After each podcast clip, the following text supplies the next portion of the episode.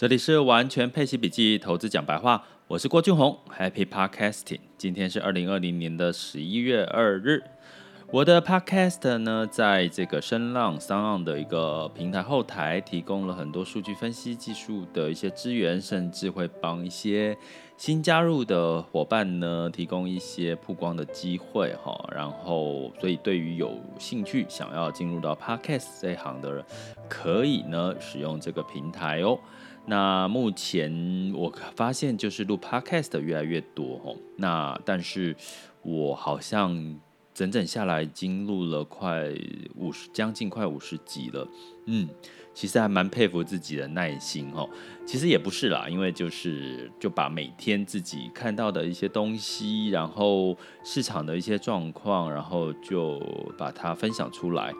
结果这一分享不得了了，我发现每一天都有一些新的东西可以跟各位分享，诶，那是好还是不好呢？其实我觉得某种程度代表的是市场真的是瞬息万变。早上一醒来，周六周日的时候就看到欧美的这个疫情呢又再度的增温，尤其是欧洲非常严重，法国是全球封城，吼，那英国呢也是进入到封城的一个情况下。那相对的悲观的情况下呢，其实让这个率先反应大跌就是原油哈。那这个布兰特原油跟西德州原油都跌了五五个 percent 哈。其实，因为其实大家知道。油价过去以来就是供需，就是供给太多，需求很少，这一直维持着。那过去以来是一直是把这个供给的数量，哦，就是这个库存让它减少或者供减产的一个概念，让这个油价维持在四十块上下的一个程度。但是在疫情再来一次。我跟各位讲，这次的疫情，我们可以定调了一个字哈。我在最近看到媒体的一些报道，看他采访医护人员都是一个字，什么字？累啊！其实我我我必我觉得大家应该比较严正视这一次的疫情的状况，跟在三月是有一点不同的是，因为三月是刚发生，所以大家是鼓起精神、打起精神来去面对所有的疫情所发生的结果。可是。经过了这个一这段时间，一直到十一月，大家觉得好像期待曙光，疫苗要出现了。结果呢，再次的疫情也像像这个水灾一样掩盖它。有一个形容词哈，媒体有一个形容词说，这次就好像这个停不了的水灾哈。其实就是你大家想想象一下，如果现在家里淹水，你要光要去清洁，去用堵塞的水沟，或者是把这些水倒出来抽掉，很累耶，对不对？而且又担心一些流行疾病什么的，所以其实在这个秋冬天气变冷了，这个病毒相对来讲是可以更嚣张肆虐的一个情况。你能说不累吗？尤其是第一线的医护人员，所以我觉得我们要给第一线的医护人员拍拍手，那也要给现在正在自己的工作岗位上努力、哦努力的，然后也要给这个目前就是我们在防疫的这些人员呢，有功人员都应该要给他打打气，哈，因为其实我们真的很幸福，在尤其在你看。最近陆续公布很多的企业，它就不不不尾牙了嘛，吼，就是不做这个实体的尾牙了，吼，然后然后可是呃，甚至这个跨年的晚会，可能有些都会先取消。可是这些的情况下，我们都还是生存在一个安全的空间，尤其是这个周六周日的时候，我刚好去爬了爬了山，吼，爬到山上，然后试探一下自己五十几岁的体力，结果。很开心，我其实爬上去还不累，其实自己也觉得自己蛮幸福的哈。然后去看了，刚好一上刚好一上山看到蛮，这这一个周六周日其实是月亮蛮圆的，天气天空又很清澈，看到远远的一零一，哇，真的是好好清澈好美。然后把它拍下来，其实它就有点像我们看那个迪士尼的这个 Wonderland 哈，就是那种乐园的那个画面哈，再加上这个。大大圆圆的这个月亮，你就觉得，哎，其实我们虽然在疫情夹攻，然后这个景气的一个变数的情况下，我们真的还是很幸福的哈，跟欧美的来相比。可是呢，在呃，我们在一个比较幸福的情况下，我们反而在十一月的时候呢，我觉得要比较正视哈这次疫情带来的状况，因为我刚刚讲累了，很多的第一线人员应一定是在第二阶段是累的。接下来有看到一个讯息是，连旅游业十月三十一号这个旅游补助的这个经费也结束了嘛，所以十一月之后没有任何补助了。估计呢，这个疫情哦，这次的这个旅展呢，来参观的人数好像少了三成左右哦。那当然，基本上估计这个疫情对旅游业是一个最大的打击。那如果第二次疫情继续来，那疫苗还没有明确的一个时间点的话，其实我觉得会相对来讲会比三月份严重一些哈。那为什么要提出这个警讯呢？因为我们一直在这个这段时间 Podcast 里面一直提说，十一月份接下来就是双十一的旺季，也是很多百货公司的一些相关的一些打折促销的季节。因为接下来圣诞节要快要也也大概快到了嘛，哈。所以呢，你想想看，当你想消费的时候，这个时候突然之间疫情扩散。你会不会害怕说，哎呦，接下来如果变得更严重，如果确诊人数又持续增加，哦，确诊人数像法国一天就又确诊了十个人，哦，平均一每一天会增加五万个人，哦，五万，哦，刚刚讲十万个人，哦，一天可以确诊到五万个人，所以其实是非常对欧洲来讲是非常严重的，哈，那那所以呢，基本上会不会我们我们在旁边看着，虽然是觉得自己好像没有。太大的影响哈，因为毕竟我们是在一个安全的地方。可是消费呢？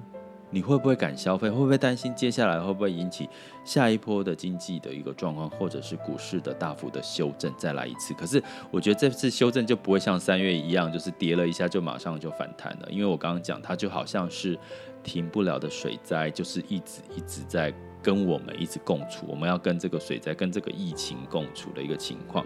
那接下来可能会有更多的连锁反应的一些，包含流动性的一些问题啦，或者是像企业哦撑不下去的一个问题。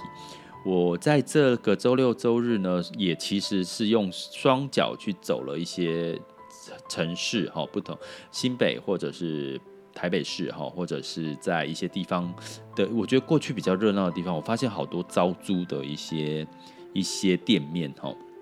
所以我我要跟各位提的是，其实我们反而在周二美国总统选举之后，可能会带来的一个比较明确，呃，拜登目前的选举的获胜几几率是六成嘛。获胜之后，可能会科技类股会因为企业加税，它会稍微下跌。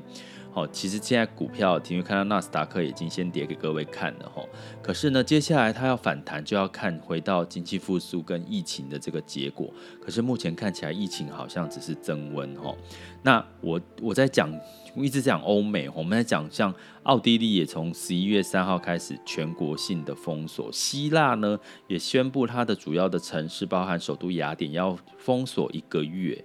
哦，甚至要宵禁，甚至意大利呢，因为宵禁本来从晚上的十一点宵禁，现在变成六点多就宵禁了，造成很欧洲人那么爱自由的。意大利呢，它也就是造成引起它的这个示威抗议哦，因为觉得这个宵禁已经影响他的自由了吼，所以你会听到他们在这个宵禁的这个抗议声一直讲 freedom freedom freedom 吼，因为他们觉得自由对他们来讲是比任何的这个事情更重要，所以其实现在欧洲我觉得是一片非常惨的一个状况，所以可能经济成长你可以想象的是，如果疫苗没有。确定出来用在用在人体身上是成功的，有效的去降低这个疫情的确诊人数的话，你可能会看到的是经济再次的衰退，衰退之后会造成失业率。那我们在讲到失业率这件事情，对哪一个国家影响最大？就是美国啊。大家知道美国的健保只有八成的人才有健保哦。那其他的两成的人是没有，甚至用不得，没有办法使用健保，甚至一些低收入户高达九成以上哦，呃九趴吼，哈九趴哈，所以我该更正一下哈，就是你美国呢，大概有八成的人是有这个健保啊，两成的人可能没有办法使用健保，甚至有一些有到九趴的人呢是这个低收入户，所以呢，你可以想象他可能遇到这些疫情的时候，到时候有疫苗什么，他们实际上还是没有办法第一时间用到。那再加上这个失业的状况，再加上他们是领周薪，也就是他每周领一次薪水。如果他们一旦失业，他们可能负担不起医疗的健保费用之外，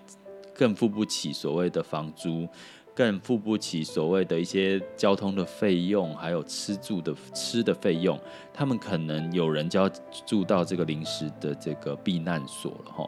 所以我觉得对欧美的影响。其实是大的哦，尤其从消费的角度来看，那刚好我们十一月关注的是消费。如果被疫情这样一掩盖消费，我跟各位讲，其实这个是我们要稍微警惕跟担心的一件事情。所以今天呢，没有要跟各位讲很多乐观的消息，而是我们从一些疫情从这上周一直。以来一直在告诉我们，欧洲在确诊人数增加，在封城，一直到美国的这个这个新增的人数，再加上一些相关的一些影响消费的一些数据，我跟各位讲，本来应该是稍微乐观的。我觉得大家在十一月初的时候，因为这个疫情越来越严重的情况下，就要更谨慎。可是有没有乐观的地方？有啊，因为我们就在一个乐土上，对不对？那有没有其他的国家也是在？比较偏乐土的地方，像韩国哦，像一些确诊人数比较少的哈国家哈，像澳洲。所以呢，我要讲的是说，其实，在十一月，可能你从美国、欧洲的这些股市，可能慢慢要把焦点转移到相关的这个呃新兴市场了，也就是。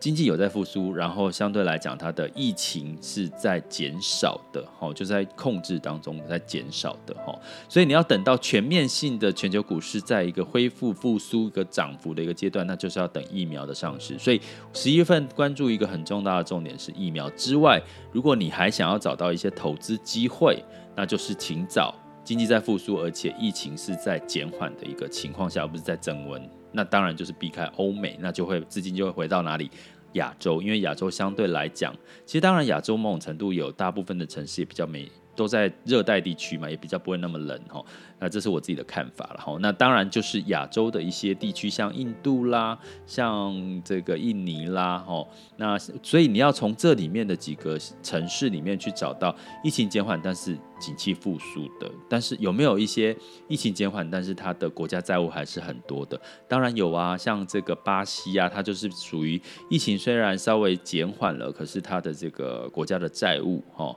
帮阿根廷这些，他国家的债务还是有的。那国家债务有的时候，它就没有办法升息。那没有办法升息，它可能持续的这个货币宽松的一些一些做法呢，相对来讲会让它的这个当地的货币会比较。没有办法哦，兑换美元没有办法那么快的出现一个反弹的一个格局哈，所以呢，我觉得在十一月份，因为疫情的干扰之下，虽然有美国总统选举的这个变数结束了，那可能可以回头关注到新市场甚至亚洲市场，但是你可能就要慎选所谓的复苏。好，景气复苏跟疫情确定就是一直在控制当中的一些国家，所以我会在我们的网校里面的每周学习主题，将在这一周整理出一些可能相对来讲，呃，经济复苏比较明确，然后疫情比较。没有受到影响的一些亚洲国家，那当然，你投资以配息的角度，你投资的是这个基金或 ETF，那在这段时间，你可以考虑资金流入也比较多的这个亚洲的一些股市或者是债市，相对来讲可能会比投资欧美会比较安全，所以资产配置在这个时候适度的做一些调整，也是一个不错的选择哦。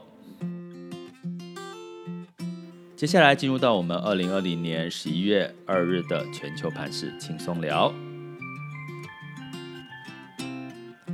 在美国呢，周五收低哦，创下了三月以来的最大跌幅，因为科技股重挫哦，纳斯达克下跌了二点四五，S&P 五百下跌了一点二一哈，那其实这当然是跟美国总统选举的变数跟这个新增的呃病毒有关系。那欧洲呢，稍微小跌了一些些哈，但是呢，其实欧洲我觉得因为疫情大幅度的这个各个国家的封锁，我觉得让经济复苏本来应该是复苏的前景。呢，真的受到比较大的影响了哈。那我觉得第二次的疫情，我本来是一直祈祷不要来，但是如果第二次疫情真的来，我觉得会比第一次严重，因为很多的人事物都累了，企业也累了，第一线的医护人员也累了，大家也都累了哈。所以我觉得这个可能大家要。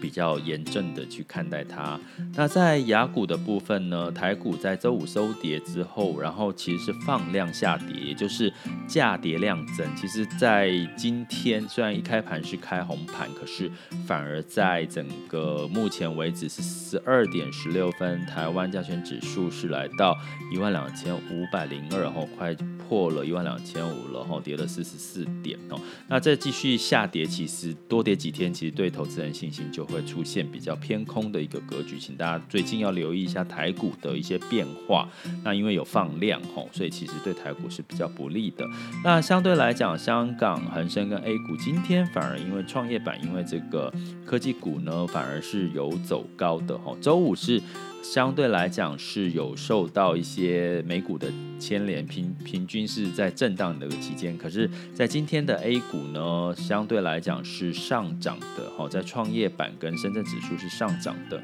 那估计跟这个蚂蚁，哈，蚂蚁集团是大蚂蚁有关系了，哈。那像，所以呢，基本上呢，就两样情。那当然呢，接下来这个周二的这个美国总统选举结果，就对于整个 A 股的表现。应该会有一些的关联性。那在能源，我刚刚提到了哈，就是都下跌幅度来，布兰特原油收在三十七点四六每桶美元哈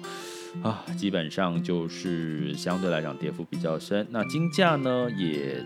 呃维持在一千八百七十九点九哈，金价维持哈。那当然这个不确定性的增温。可能会让黄金有机会稍微的这个反弹一下哈。那在汇率的部分哈，大家看就是美元升值，升值的幅度如果接这这一周的话，升值幅度再继续往上，就代表避险的氛围是越来越明确哦。所以大家最近可以这一周可以观察一下美元指数的一个一个走势哈。那相对来讲，这个亚洲的货币也相对表现的会比较强势。